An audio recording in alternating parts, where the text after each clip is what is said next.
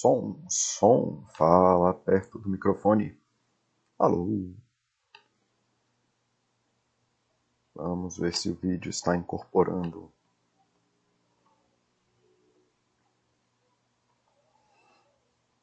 Onde está? Onde está?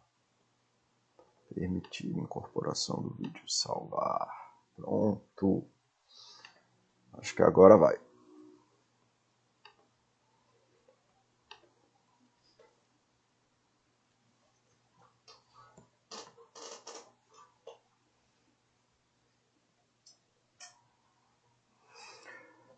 Bom dia, pessoal da Baster. Feliz Natal. É... Esse é um chat que eu queria fazer de qualquer forma. E mesmo sabendo que é bem no horário do almoço do Natal, então não é que eu tenho lá expectativas de muitas pessoas, mas eu fico feliz se alguém estiver ouvindo. É, é porque é um chat importante até para essa data né, de festas. É então, falar um pouquinho sobre afeto e sobre como a gente se conecta com as pessoas em volta da gente, como que a gente vive em relação às pessoas que estão em volta da gente. Tá bom? É... Eu, pelo que eu consegui ver aqui, o som está funcionando. Se tiver alguém aí para ouvir, é, me deem feedback do som aí, se estiver tudo acontecendo, se o vídeo estiver incorporando, se não estiver incorporando, tá bom? Como eu não tenho lá muita expectativa de muita gente hoje, eu vou começar a falar, mas vou ficar aqui olhando de vez em quando para ver se tem alguém falando. Ok. É... Hoje eu vou falar sobre afeto. Afeto é uma coisa muito importante na vida, cara. E é como a gente se conecta com as mudanças, né? Essa é a parte crucial do afeto. O afeto é o que dá a liga, né? É o que dá a nossa conexão com o mundo de forma geral e é das coisas mais é, que a gente não percebe, mas é a parte integral, né, da, da nossa vida. A gente usa muito essa palavra afeto para falar das coisas que descrevem os nossos estados pessoais. É, a gente usa muito para dizer isso, que né, até aqui na Baster a gente fala que está afetado, o cara está afetado por alguma coisa, né, de que ele está tendo afeto, a gente fala que tem afeto ao nosso, em relação aos nossos queridos, aos nossos animais, às nossas coisas, então a gente geralmente descreve os nossos estados, né, estados nossos.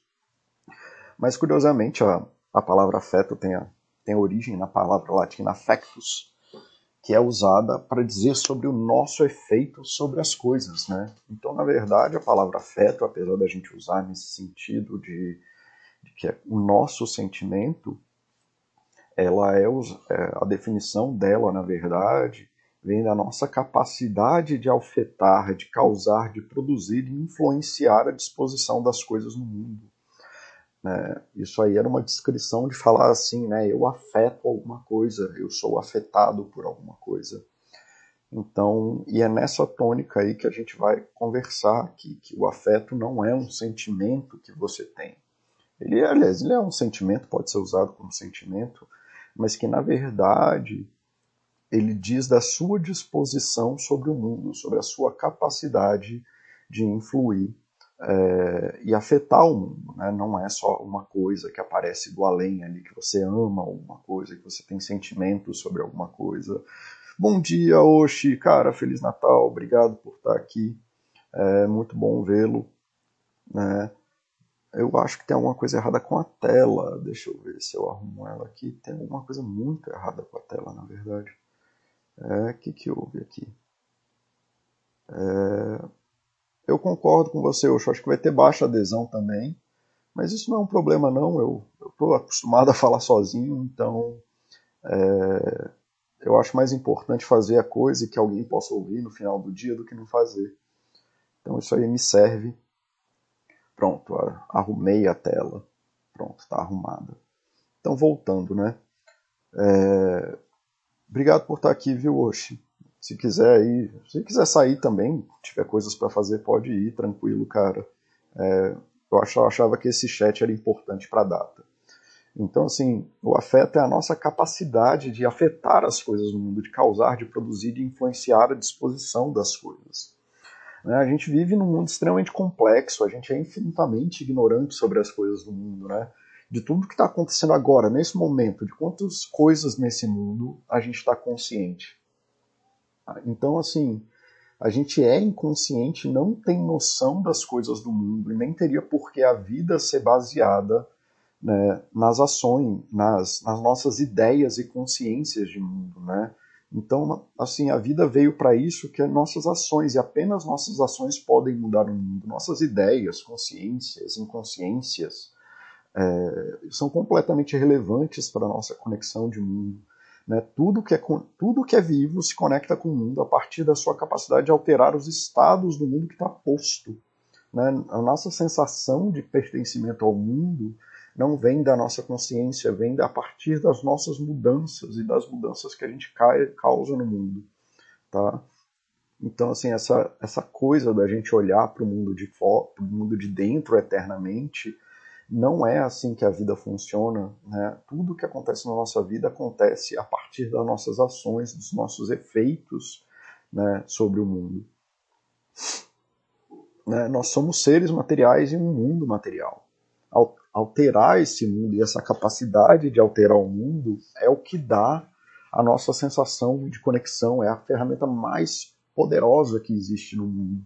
É só ver assim com essas coisas mais bestas que trazem imensa felicidade quando a gente faz é, mudanças, né? Quando a gente acha um óculos, quando a gente bota a última a peça no quebra-cabeça, a vitória do underdog, né? Daquele cara que era o preterido numa disputa, a troca de uma lâmpada, né? Toda vez que a gente vê uma alteração de mundo, toda vez que a gente vê alguma coisa que é, muda o formato das coisas, são momentos que trazem essa sensação de afetiva na gente, né? essas sensações é, volitivas, essas sensações boas ou ruins às vezes, mas em última instância são as mudanças no mundo que produzem essas coisas na gente. E não só assim, elas podem produzir elas por si só, como é a vitória de um underdog, né, quando o último lugar lá, ou a pessoa mais preferida vence uma, uma corrida, mas também a mais importante delas é quando a gente tem ações que produzem essas mudanças, quando a gente é capaz. Pensa num comediante, né? Um comediante é um cara que ele usa a linguagem dele para produzir risadas nas pessoas. Esse é o trabalho dele. O meu trabalho é mudar as formas que as pessoas se comportam no mundo.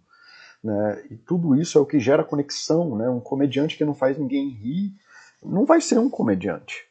É, um psicólogo que não muda a vida das pessoas não é um psicólogo. Se um cara passar um ano no meu consultório e não mudar nada do que ele fez, eu falhei. Né? E aí não teria, eu não teria uma conexão com essa profissão, assim como um comediante que não produz risadas não teria conexões. Né? A sensação afetiva que eu tenho em relação à minha profissão vem dessa capacidade. É, e as muda a capacidade de produzir mudanças é o que produz o nosso afeto em relação às coisas é, ao ser capaz de alterar e influenciar as coisas, a disposição que o mundo dá, é o que dá origem à nossa sensação de existência, de estima, de percepção de valor, de valorização pessoal. Né? Em resumo, né, você é aquilo que você é capaz de fazer. E só fazemos aquilo que aprendemos a fazer para afetar o mundo. Nós afetamos o mundo e ele afeta a gente de volta, colocando a gente em caminhos diferentes, né? colocando a gente mais ou menos numa trilha de capacidades, mais ou menos numa trilha que, que a gente atua no mundo. Né? Então, o fodástico aqui, bom dia, fodástico, boa tarde, boa tarde, Korg. O fodástico, que é médico, né, ele sente uma, uma, uma relação afetiva com a profissão dele, porque ele é extremamente capaz em mudar as situações de mundo, né? À medida que as pessoas chegam lá doentes, ou em situações, ou tá lá na CTI, ou tá no trauma, e aí ele é capaz de mudar e alterar aquela situação da pessoa. Eu tenho uma sensação afetiva muito forte mudando a disposição de vida das pessoas, o Oshina, né, que trabalha com advocacia, ajudando as pessoas a acessarem direitos civis importantes. Né? Então, assim, a gente é a soma disso e a gente vai percebendo afeto e mantendo reações cada vez mais afetivas à medida que as nossas ações produzem mudanças cada vez mais estruturais tá? E essas mudanças elas potencializam e limitam, né? Então assim, por que, que a gente tem uma relação tão forte com a nossa língua materna? Porque a nossa língua materna é a nossa língua. É a língua que a gente aprendeu a se comunicar. É a língua que todas as grandes mudanças que aconteceram na nossa vida se basearam nela. Então, quase todos os grandes momentos da nossa vida tiveram um pedaço da nossa língua materna né, que no caso aqui da gente é o português. E aí a gente se sente extremamente bem comunicando e falando sobre isso, falando em português. Mas se a gente tivesse que começar a fazer pedido, sei lá, em outra língua, seria outra coisa.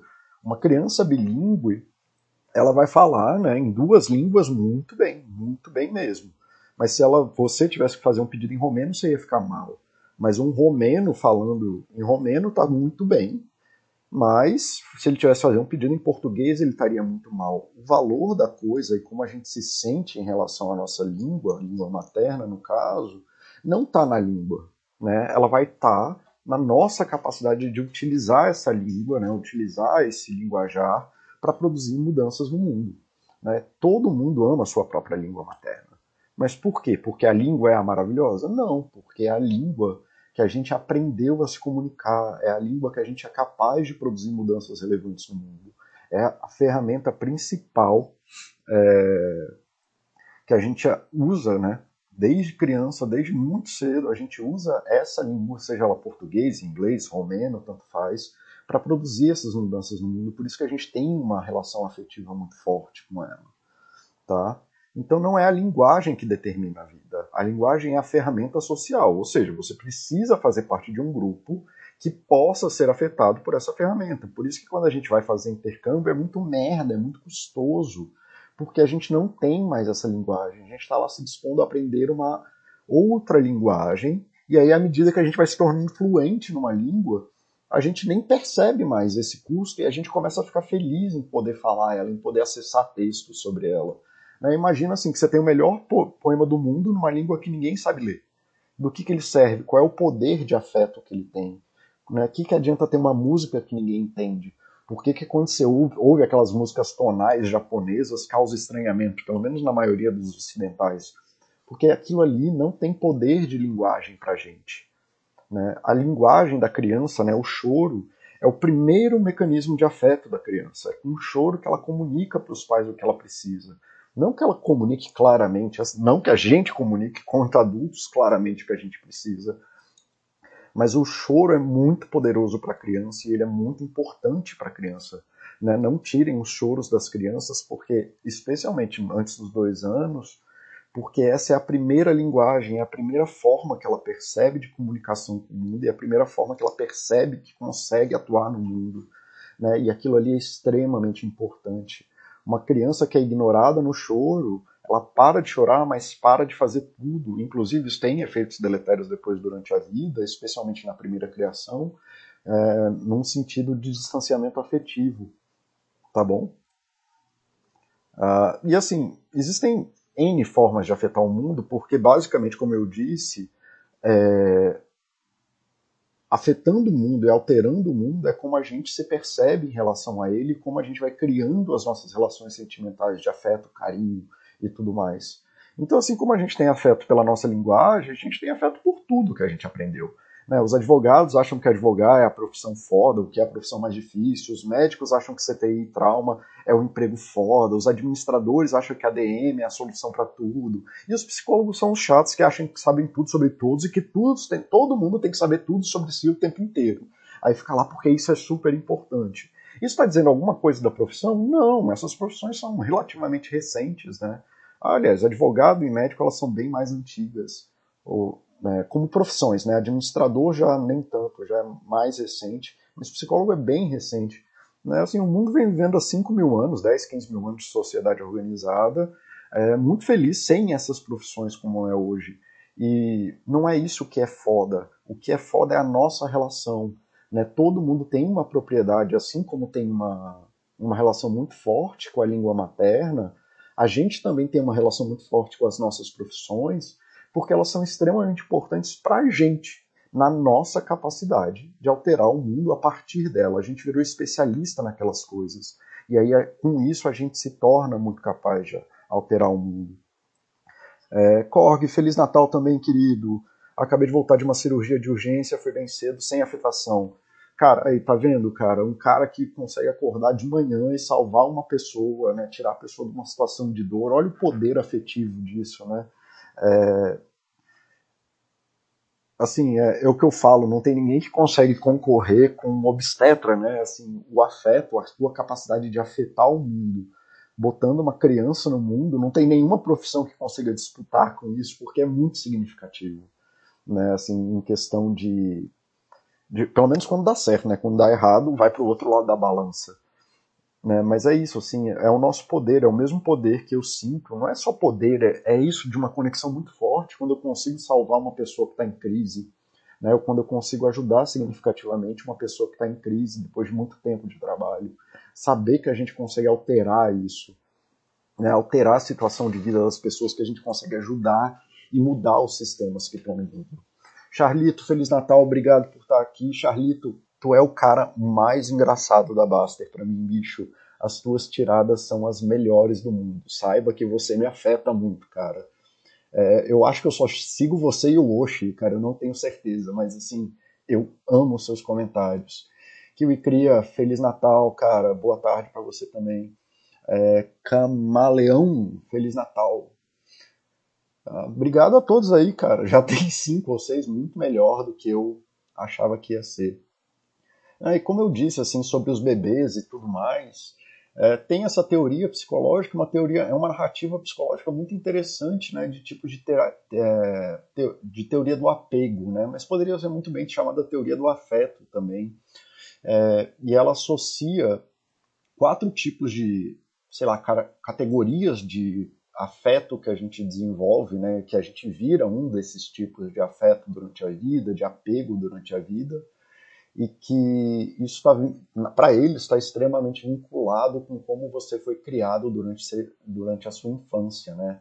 Então, o afeto seguro é a pessoa que tem segurança nas relações de afeto, que tem tendência a ter boas relações, uma boa autoestima e uma busca de apoio social. Então, reconhece o social como forma de é, de relação e de apoio, né? Que é uma coisa que eu defendo muito aqui, por isso que eu estou trazendo aqui. Se quiserem ler sobre teoria do apego, podem ler. Eu não vou falar extensivamente sobre isso, porque os livros são enormes, não daria tempo de falar isso no chat.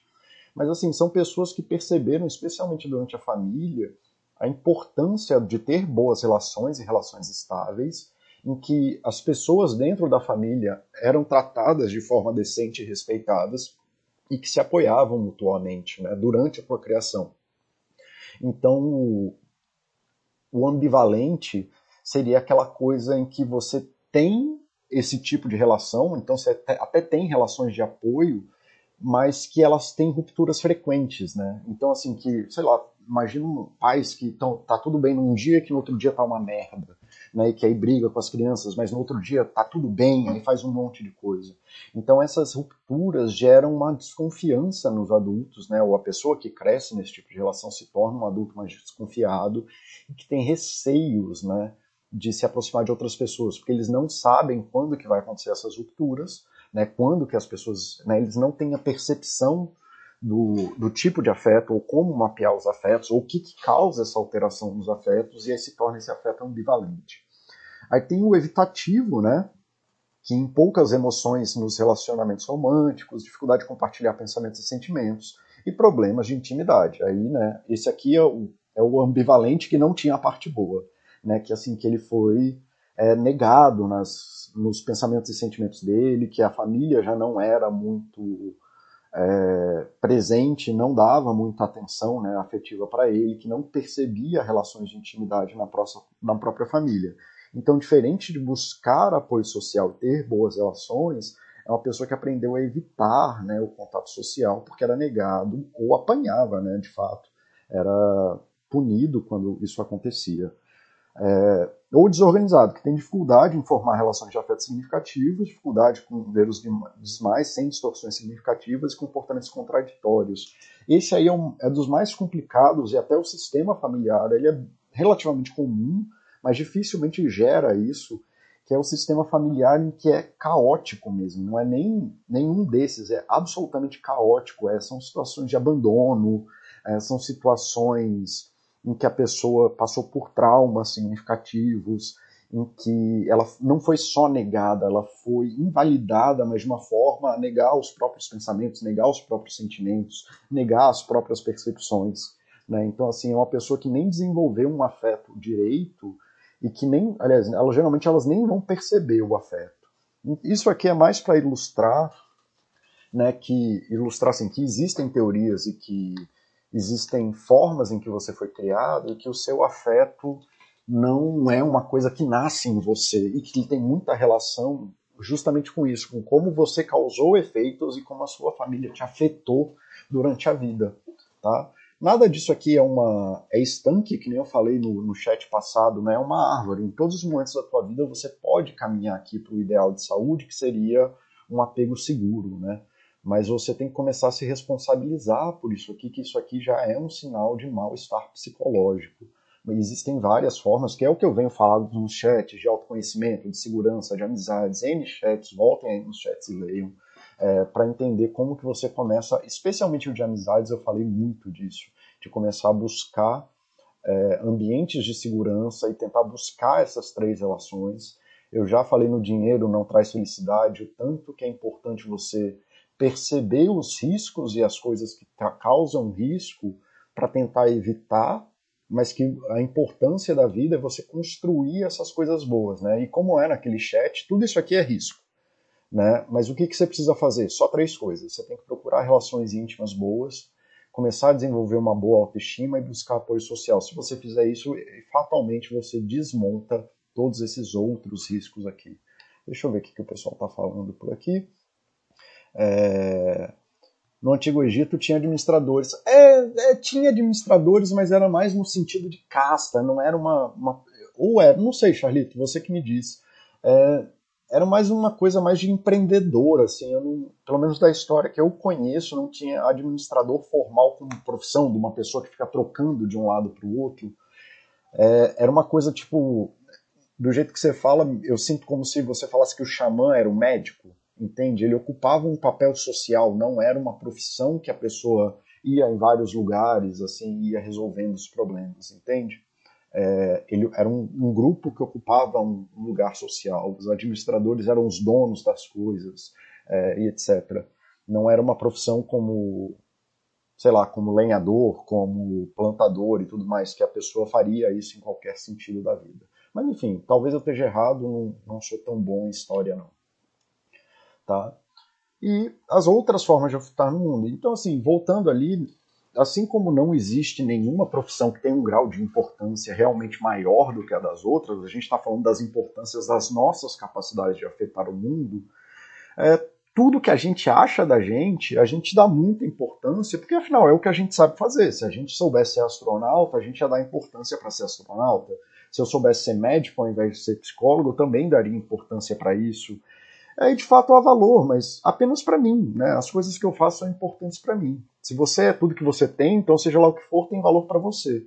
Mas e tudo isso para te falar que é importante respeitar que você se você aprendeu algum tipo de afeto, tudo bem, isso é importante para você, provavelmente foi a forma que você aprendeu de se proteger ou de sobreviver em ambientes específicos, em condições específicas de vida, mas você não está fadado a viver assim, assim como ninguém está fadado a ser médico o resto da vida, ninguém está fadado a ser psicólogo o resto da vida, não é um destino, né? Isso aí é uma escolha que você faz, que você faz todo dia. E se... Desculpa, pessoal. É, e se você quiser mudar, você pode mudar. Mudar vai ter lá, vai ser difícil, vai ser complicado, mas dá para mudar, assim, todo mundo pode mudar de profissão, todo mundo pode aprender os outros afetos, especialmente o apego, o afeto seguro, bom aqui, o lugar de segurança do teu afeto, né? É, o sentimento de afetar, tá, Paulo, você está falando de linguagem, profissão e daí? E é isso, né? Assim como a linguagem e a profissão não existem por si só, elas são atividades sociais, nós necessitamos da capacidade de afetar outras pessoas. Né? Assim como os bebês que choram e param de chorar à medida que param de falar, ou que aprendem a falar desculpa, nós precisamos de ação que produzam mudanças nas pessoas. A gente precisa de ser capaz de fazer ações que ajudem os outros a atender às nossas necessidades. Né? Isso começa sendo o bebê chorando, mas persiste até até o fim da tua vida. Não existe uma pessoa presa em si mesmo. Né? Como é que eu vou ser médico se eu não consigo salvar ninguém? Como é que eu vou ser psicólogo se eu não consigo mudar a vida das pessoas? Né? A nossa capacidade de afetar o mundo depende muito das pessoas. A gente depende muito de ser capaz de produzir mudanças na vida das pessoas. Né? E do mesmo jeito, como eu falei naquele slide, como você foi criado na sua casa, determina o que você entrega como afeto e o que você percebe como afeto. Assim como você ser criado no Brasil, te deixa sensível a palavras em português, mas também é menos sensível a certos tipos de ações. Né? Então, você que foi criado numa casa que ninguém fala que eu te amo, ou nunca foi alguém falou que você que ama você, você talvez não seja tão sensível a isso. Em casas que ninguém abraça, você não vai ter uma percepção de abraço como uma relação de afeto. Né? É pensar nisso, assim, que a melhor comida do mundo é sempre a, casa, a comida da casa da tua avó, da sua mãe, né? da sua casa de forma geral. Mas que isso não limita a quantidade de comidas boas que existem no mundo, nem você vai comer só essas comidas o resto da vida. Então é importante você começar a perceber e estar aberto a novas formas de afeto. Não é porque a gente tem uma língua materna que a gente não vai ver belezas em outras línguas. Não é porque a gente, por isso que a gente vai se resumir a falar só português, né? Deixa eu ver aqui o que, o pessoal está falando. Né? Na infância, meu irmão mais velho me invalidava de certa forma. Brincando na rua, ele era mais um para me zoar e eu ficava envergonhado. Xingava pelas coisas que eu fazia. Afetou muito minha autoestima. Pois é, isso aí está muito ali no afeto é, no apego, no tipo de apego ali que eu falei, de ter uma sensação de segurança, né? É bem isso. Então, se você sair daqui que cria é, com a percepção de que isso não te resume e que você não precisa ficar se defendendo de todo mundo, que você pode começar a pensar em novas formas de se conectar com pessoas em relação a isso, é, eu já ganhei meu dia, cara.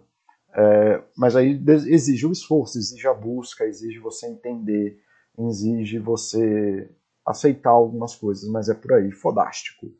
Eu considero a minha ocupação muito importante, mas se não houverem os demais, profissionais que fazem parte do universo, eu não faria nada, ninguém é autossuficiente. Quanto melhor minha relação com todas as pessoas convivem, melhor é o nosso próprio trabalho. Exato, fodástico, é isso. Olha só que bonito. É isso você fazendo, é você reconhecendo o, o afeto que os outros têm por você, você reconhecendo que os outros afetam a sua vida, e esse é o você ter essa percepção é o que não sei se definitivamente não é suficiente, mas é a coisa que se não tiver insuficiente. Se você não se você não percebe que os outros afetam a sua vida, você nunca vai dar para eles a resposta desse efeito. Né? Você nunca vai dar a resposta para eles de obrigado, de reconhecer a existência dele deles e fatalmente vai você vai acabar criando relações de ruptura, né? Porque ninguém vai reconhecer a sua existência também. Né? E é isso que você está falando. Quanto melhor a relação com eles, melhor no nosso próprio trabalho. E não é só nosso trabalho, é a nossa vida. Porque a gente começa a se reconhecer mutuamente e se apoiar mutuamente. Então, tá vendo que cria você é, procurar essas relações estáveis, é isso que o Fodástico está falando, né? de que se a gente entregando isso, né, entregando o que dói para a gente, né, esse medo de ser invalidado de novo, e na verdade entregando a validação para o outro, é como a gente começa a criar essas relações mais estáveis. É, Charlito, não ouvi nenhum eu te amo dos pais durante a infância, agora velho, a mãe me fala isso para mim igual a nada. Pois é, cara, é meio triste, mas é o que temos para o momento. É, é bem essa coisa, assim, eu não tenho lá uma, um a priori de que a gente tem que amar os pais, né? Eu entendo que a gente, que existem, aliás, eu convivo muito, que é uma coisa meio incomum, com muitas histórias de pais absolutamente terríveis, né? Então eu não acho que, que a gente tem que amar os pais. O que eu viria, veria como muito triste é se você não conseguisse falar que ama alguém, né? Porque aí você está se privando de afetar e ser afetado por alguma pessoa, tá? Então, mesmo que você não consiga falar isso para os teus pais, é, fale para quem importa, para quem você de fato ama e para quem você pode amar e te ama de volta, tá bom?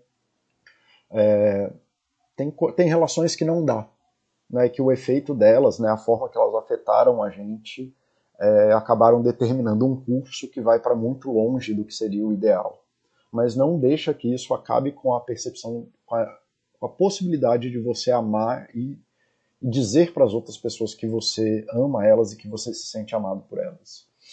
Tenho dificuldade de lidar com pessoas egocêntricas e arrogantes no trabalho. Eu sempre busquei afetar positivamente as pessoas, mas como lidar com pessoas que não são assim? É.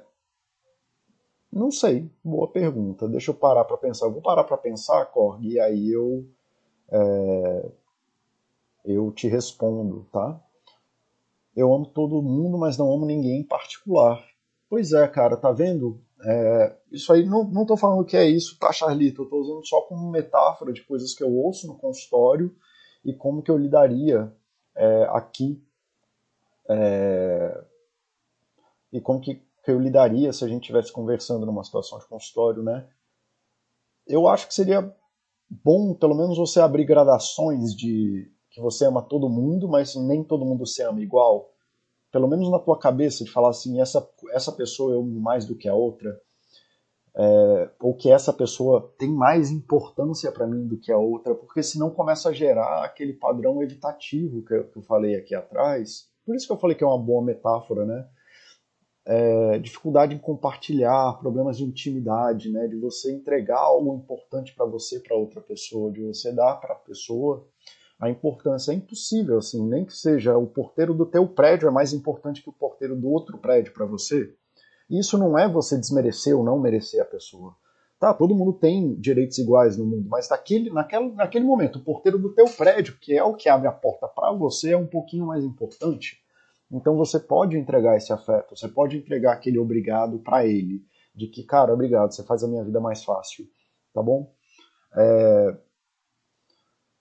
Sim, qualquer pessoa merece ser amada. Eu concordo com você, Charlito, mas é bom reconhecer de novo o afeto que, a, que uma pessoa específica ou algumas pessoas específicas acabam afetando diretamente a sua vida e você acaba afetando diretamente a vida delas, sem ser nessa coisa ultra social. E eu vou falar um pouquinho sobre isso daqui a pouco, tá bom? É...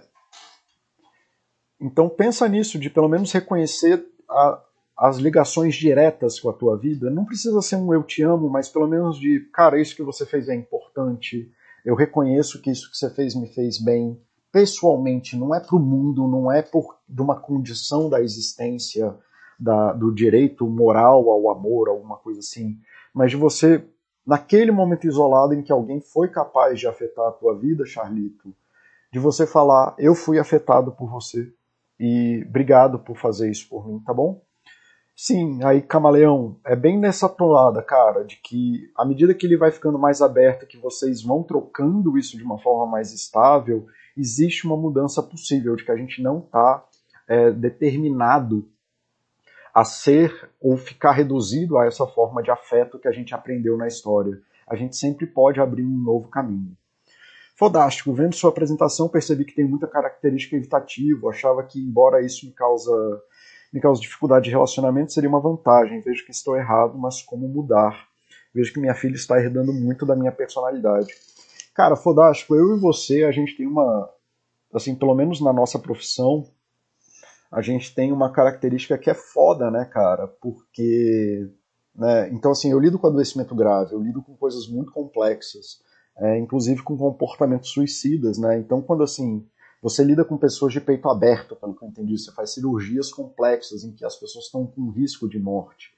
Então, em algum lugar da nossa vida, existe uma vantagem para a gente não ser afetado por isso, porque se a gente for afetado por aquilo naquele momento, a gente acaba minando a nossa capacidade de lidar com aquela situação.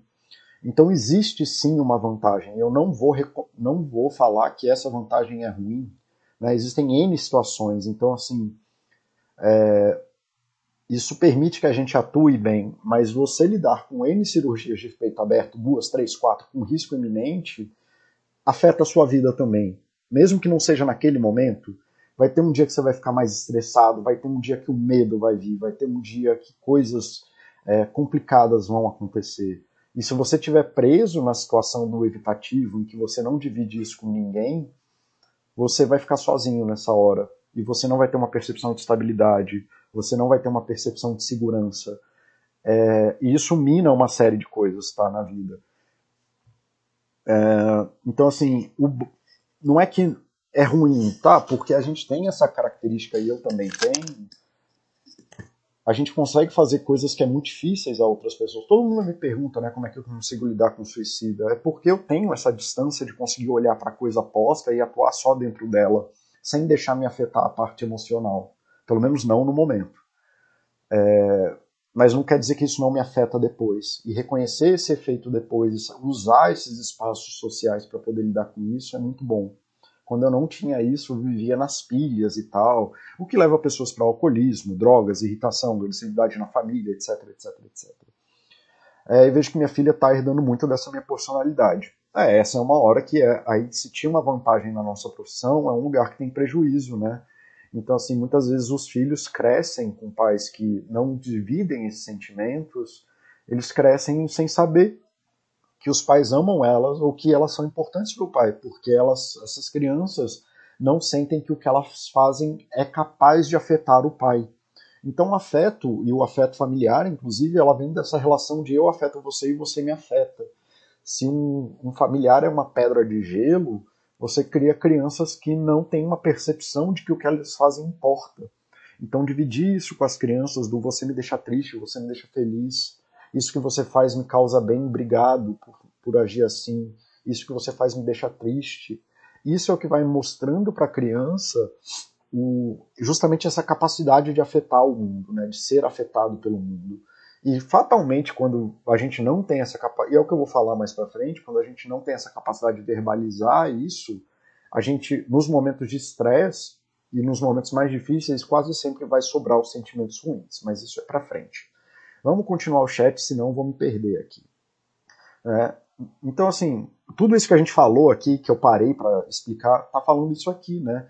Quando a gente fala desses afetos, dessas coisas, a gente está falando das nossas necessidades de produzir mudanças nas outras pessoas, de produzir é, mudanças de estados nas outras pessoas ou mudanças de ações, de pare de me xingar, pare de, de me maltratar, né? É, ou, cara, eu estou precisando muito da tua ajuda.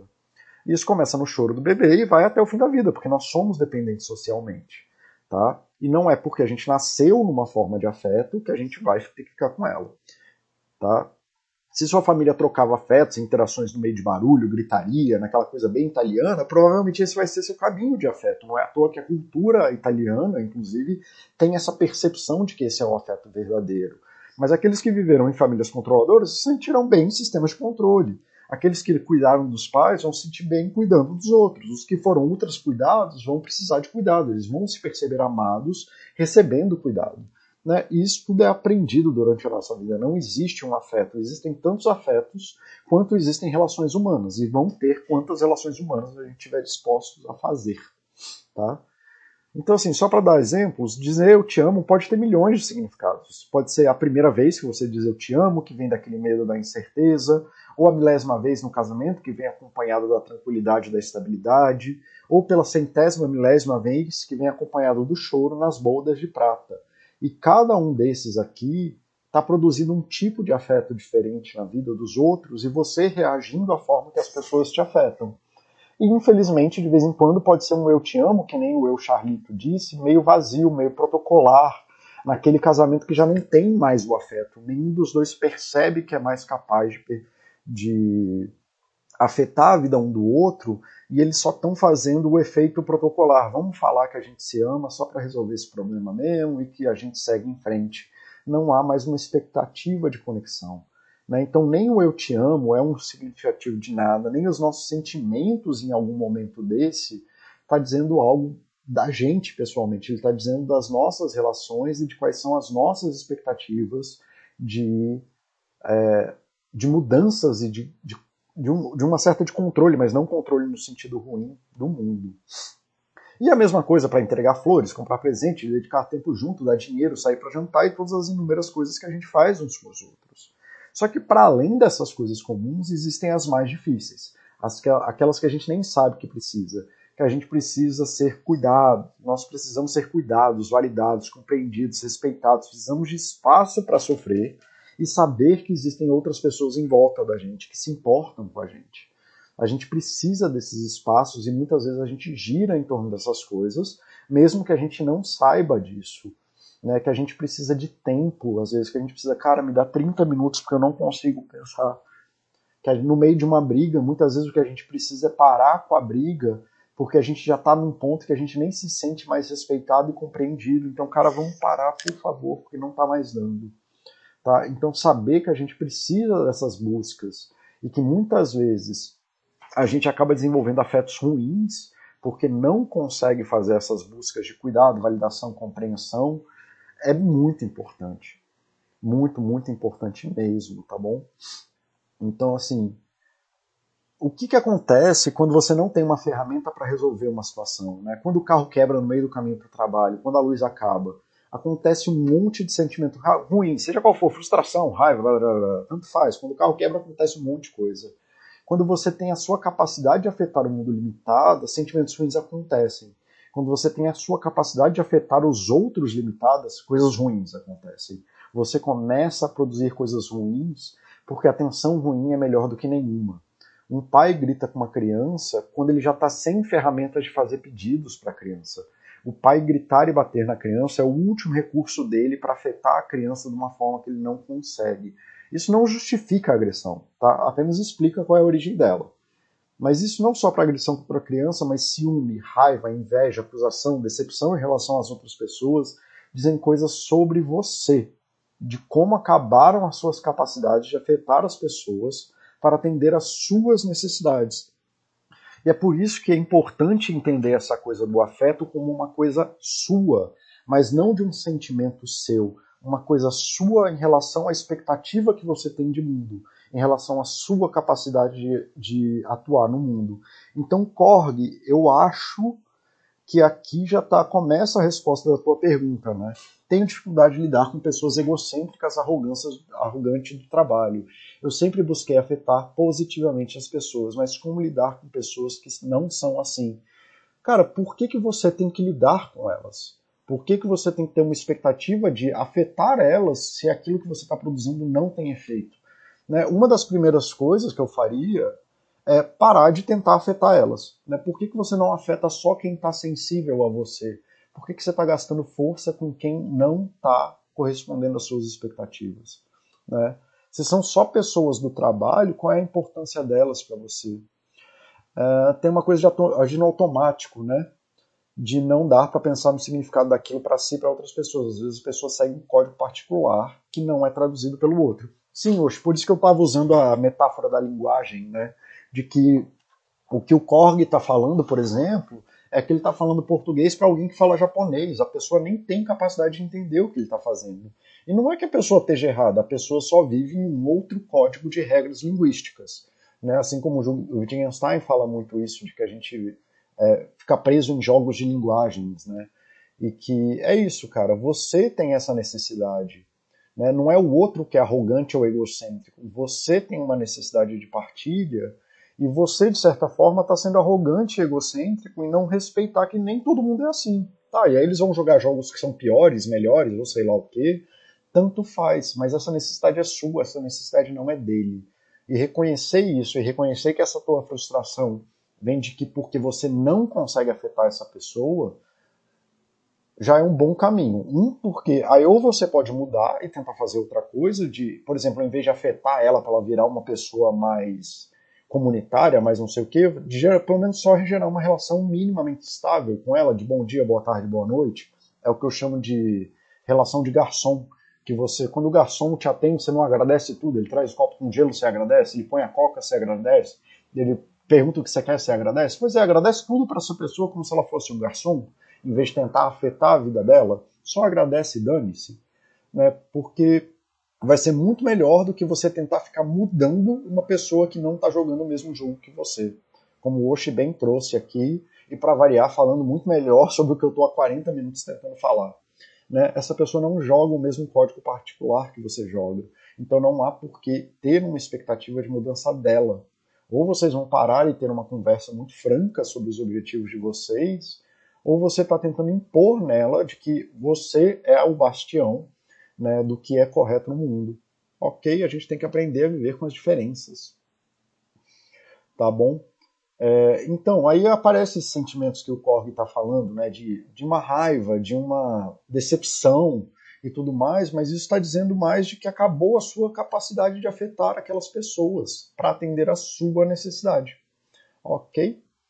Né, a mulher deveria casar, as pessoas no trabalho deveriam agir de forma menos egocêntrica e mais altruísta, biriri, barará, barará, nananana, tudo isso são só narrativas sociais, tá?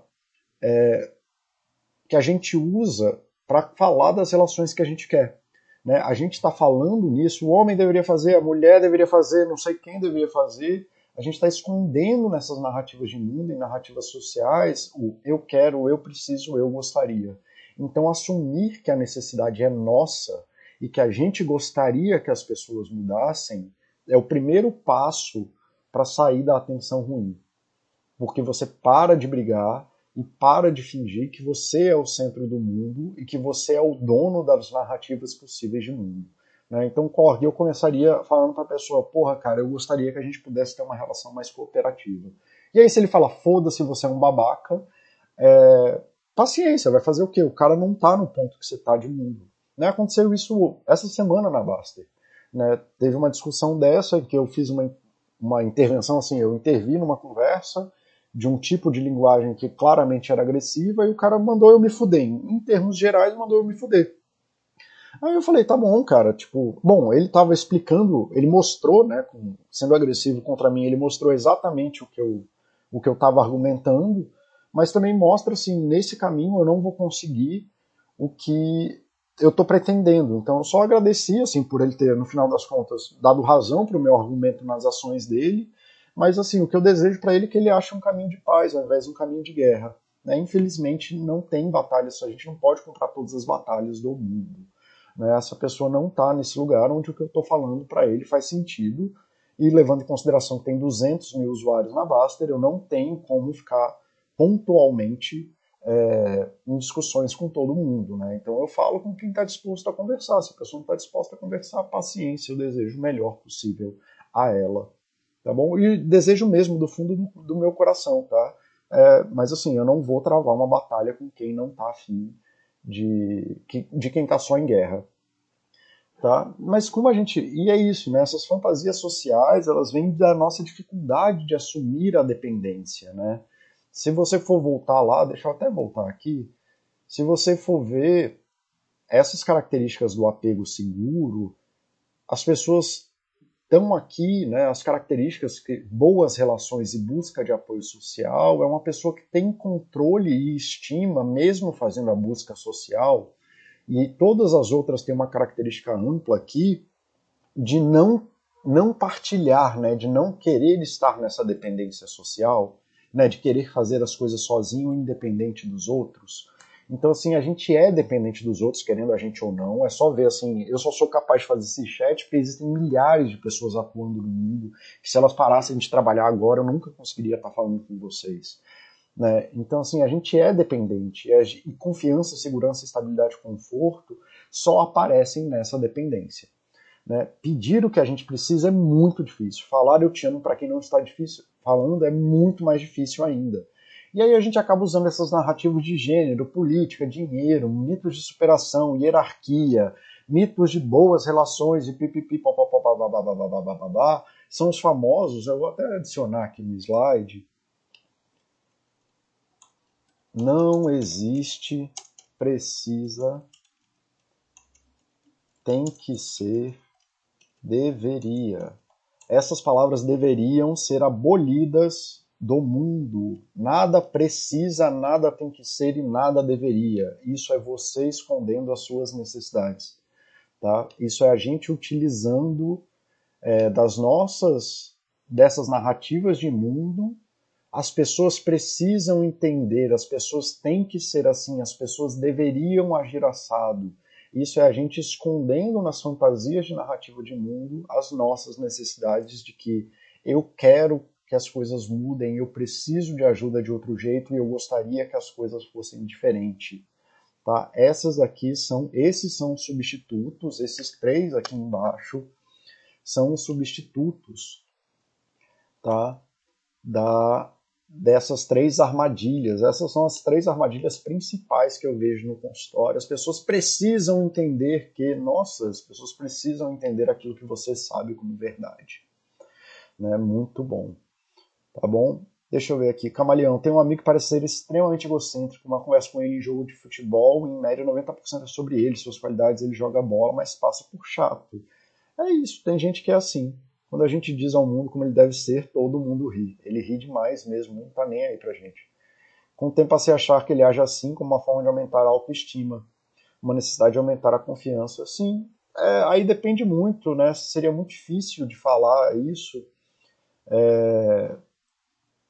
Às vezes pode ser só uma pessoa que apanhou tanto na vida que ele precisa falar muito sobre o que ele faz com medo de apanhar o que ele não faz, né? Ele está sempre em competição com medo de não ser o melhor.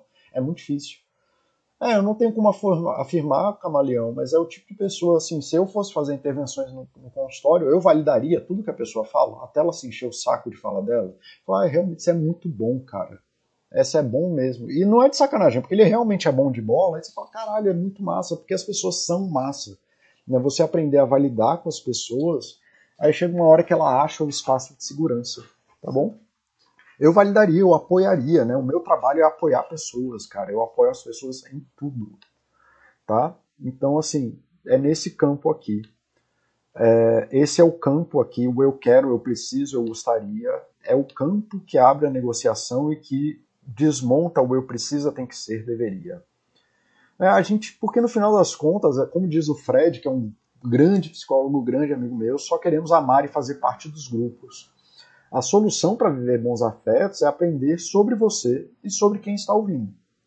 É necessário aprender a falar sobre o que você precisa, né? do eu quero, eu, eu gostaria, o que você quer, o que você sente e para quem está disposto a ouvir. É importante entregar para as pessoas que estão pedindo. Então, assim, se teu amigo está pedindo validação, dá a validação para ele, sem amar, sem condição. Deixa, deixe, é deixar ser afetado pelos outros fala assim, cara, obrigado por aquele passe, sem você eu não faria aquele gol. Né? Chorar é muito melhor do que brigar com os filhos. Então você se mostrar em desespero quando seus filhos estão te desesperando é melhor do que brigar com eles.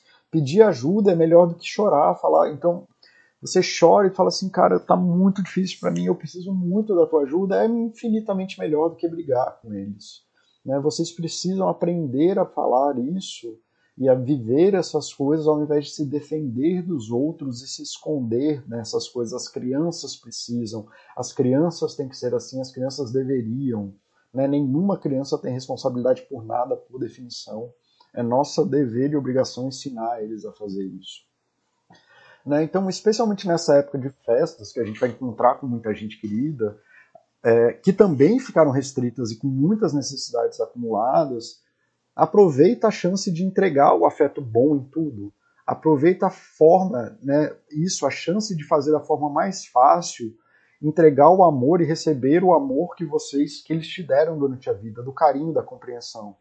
E o melhor caminho para isso, que nem eu tô te falando, é, Camaleão, é você, cara, entrega de graça, reconhece a importância da pessoa na tua vida.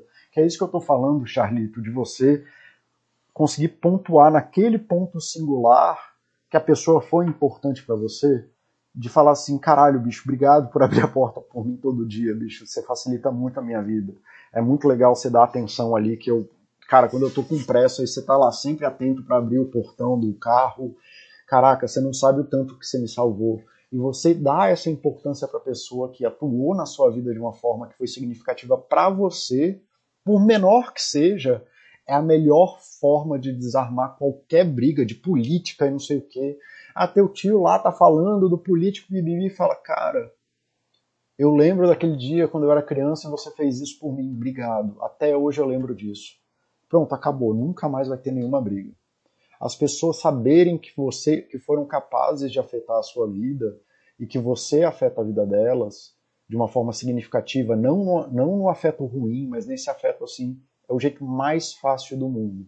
O tanto que você é grato, né, você agradecer pelas pessoas terem determinado o seu curso de vida, é uma coisa profundamente é, incrível para quem ouve. Tá? E como aqui É, eu sou muito do vai lá e faz, assim, de que a gente não, especialmente quem é profissional de psicologia, deveria mostrar para as pessoas o que é. é. Eu queria dividir com vocês, assim, esse ano foi um ano mega difícil para mim por N razões que aí não cabem aqui. É, então foi um ano, cara, que é, eu fico feliz que passou. Né? Não é um ano assim, não é que eu sofri, não é que as coisas deram errado, muito pelo contrário. Assim, foi um ano, se você pensar em termos da, do que as pessoas é, conquistam de vida, eu conquistei coisas incríveis esse ano, mas foi um ano muito sofrido. Né? Dentre outras coisas, me expor publicamente aqui na Baster, como eu fiz, como eu tenho, venho feito, na, é um desafio, cara, assim, é surreal para mim o desafio que isso era para mim. Né? É uma coisa que eu nunca diria que eu faria, que é falar com N pessoas, centenas de pessoas publicamente. Apesar de eu dar palestras, mas dessa forma que eu faço aqui na Basta, ninguém falaria de mim, nem eu falaria de mim. É, eu sou uma pessoa muito reservada, isolada. Eu tenho meus amigos, minhas coisas do mundo, né? mas ninguém nunca diria que eu, eu faria uma exposição pública é, da forma que eu estou fazendo aqui. É, o consultório é uma coisa sempre maravilhosa, mas eu sempre tive essa necessidade de afetar mais de uma pessoa de cada vez. É, o consultório é muito lento para a forma que eu penso sobre psicologia, ela, ele é muito pouco. Eu sempre quis ter a chance de conseguir ajudar muita gente ao mesmo tempo. É, e vocês, aqui na Baster, cara, vocês, no ano que foi provavelmente ano, o ano mais difícil que eu tive nos últimos cinco anos, vocês mudaram a forma como eu percebo a vida, como eu falo sobre psicologia, a visão que eu tenho da minha profissão, a visão que eu tenho de mim, é, o tipo de caminho que eu posso trilhar na minha vida. É, eu tenho uma profunda sensação de felicidade quando eu leio só obrigado nos meus posts, assim. Eu falo de coisas extremamente complexas e eu tento comunicar coisas que são muito difíceis para pessoas numa linguagem muito pessoal e informal, sem entrar nos conceitos mega complexos da psicologia. Então, não sei porquê, mas quando eu leio Obrigado, o que me dá é a sensação de que a pessoa ela entendeu a mensagem e que era uma coisa que ela nunca nem falou com alguém. Assim, eu posso estar errado, mas assim me afeta dessa forma. Então, cara, obrigado demais nesse ano que passou por vocês afetarem a minha vida da forma que vocês afetaram. É, participar disso aqui com vocês, e não é por ser influencer da Baster, eu já falo, eu falo isso aqui toda hora. É, nada do que eu estou fazendo aqui daria sentido se eu não recebesse esse obrigado. Porque eu estaria falando sozinho, não, não me interessa ser um psicólogo black não consegue mudar a vida de ninguém. A minha profissão é aumentar a qualidade de vida das pessoas, que as pessoas percebam, se percebam bem. Então, cara, obrigado por afetarem a minha vida. É, obrigado demais por afetarem, por me permitir afetar a vida de vocês. Né? Então, esses obrigados, é vocês parando para ler. Obrigado por dar atenção ao que eu estou fazendo. É, são vocês que dão sentido para o meu trabalho.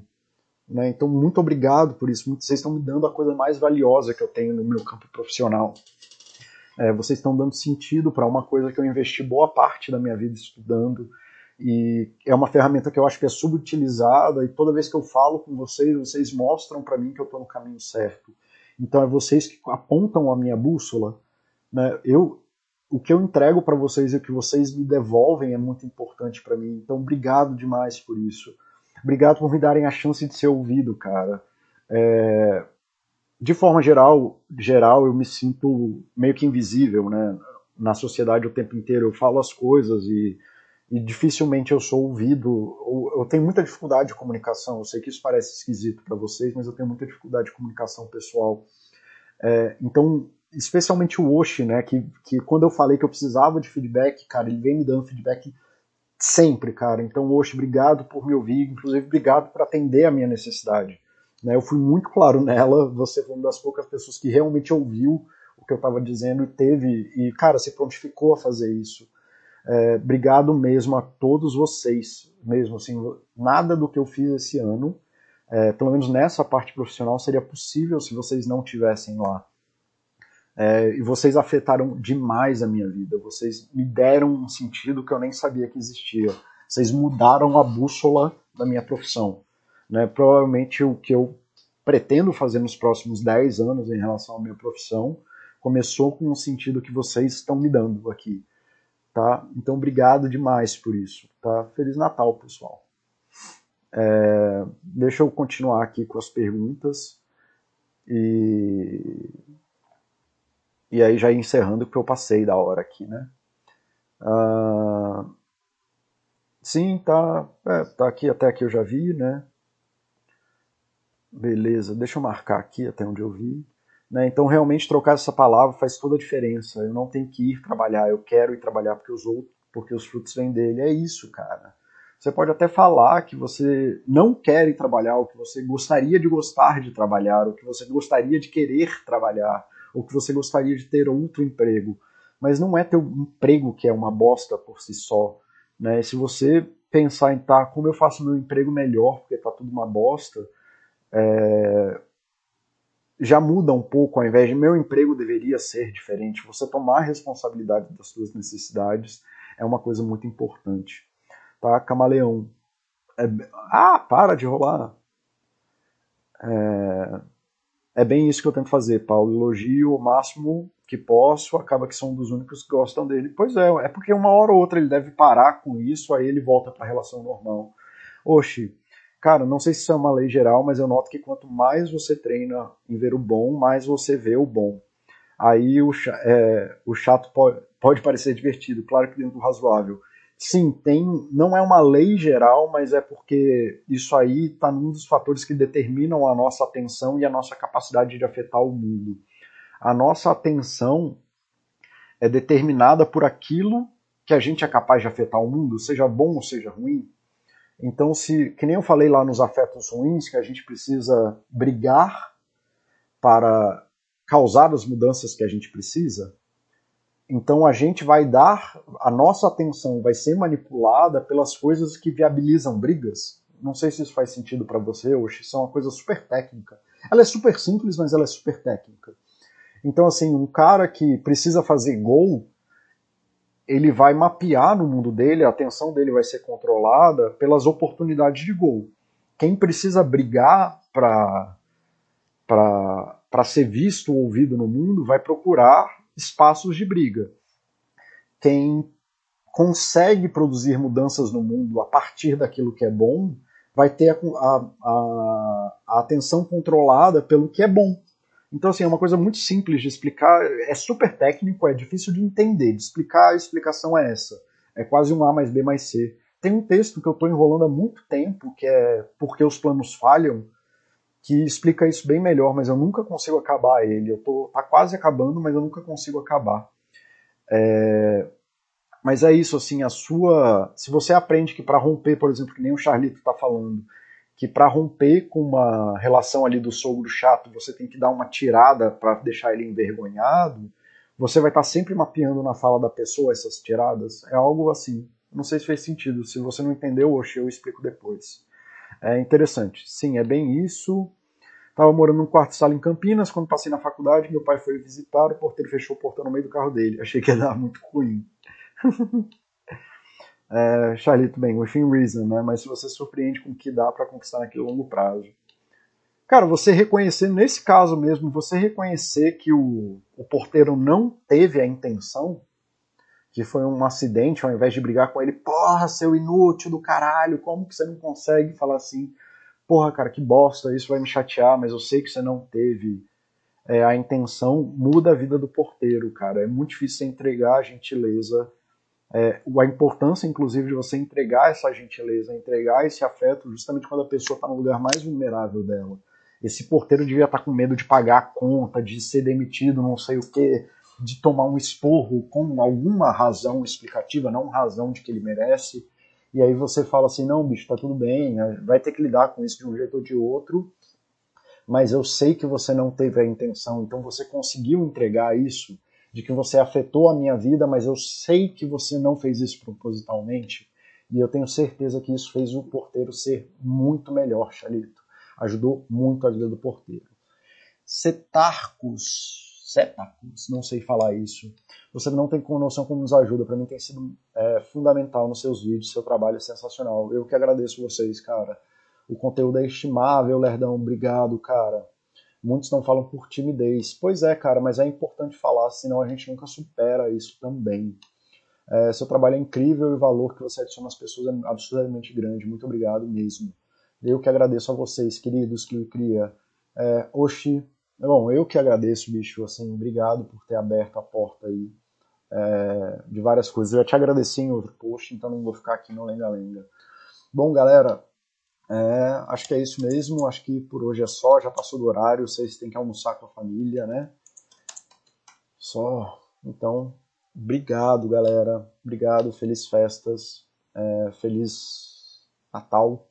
Né? Dividam aí, gente. Entreguem esse amor que está faltando aí, especialmente nas situações difíceis. Ajam mais como o pai do Charlito é, agiu com um porteiro que fez mal a ele, mas só de você reconhecer que a coisa não é intencional já melhora muito